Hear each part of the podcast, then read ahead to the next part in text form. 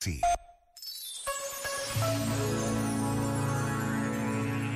Da primeira vez que apareceu à janela do Vaticano para rezar a oração do Ângelus, o Papa Francisco falou de perdão e de misericórdia.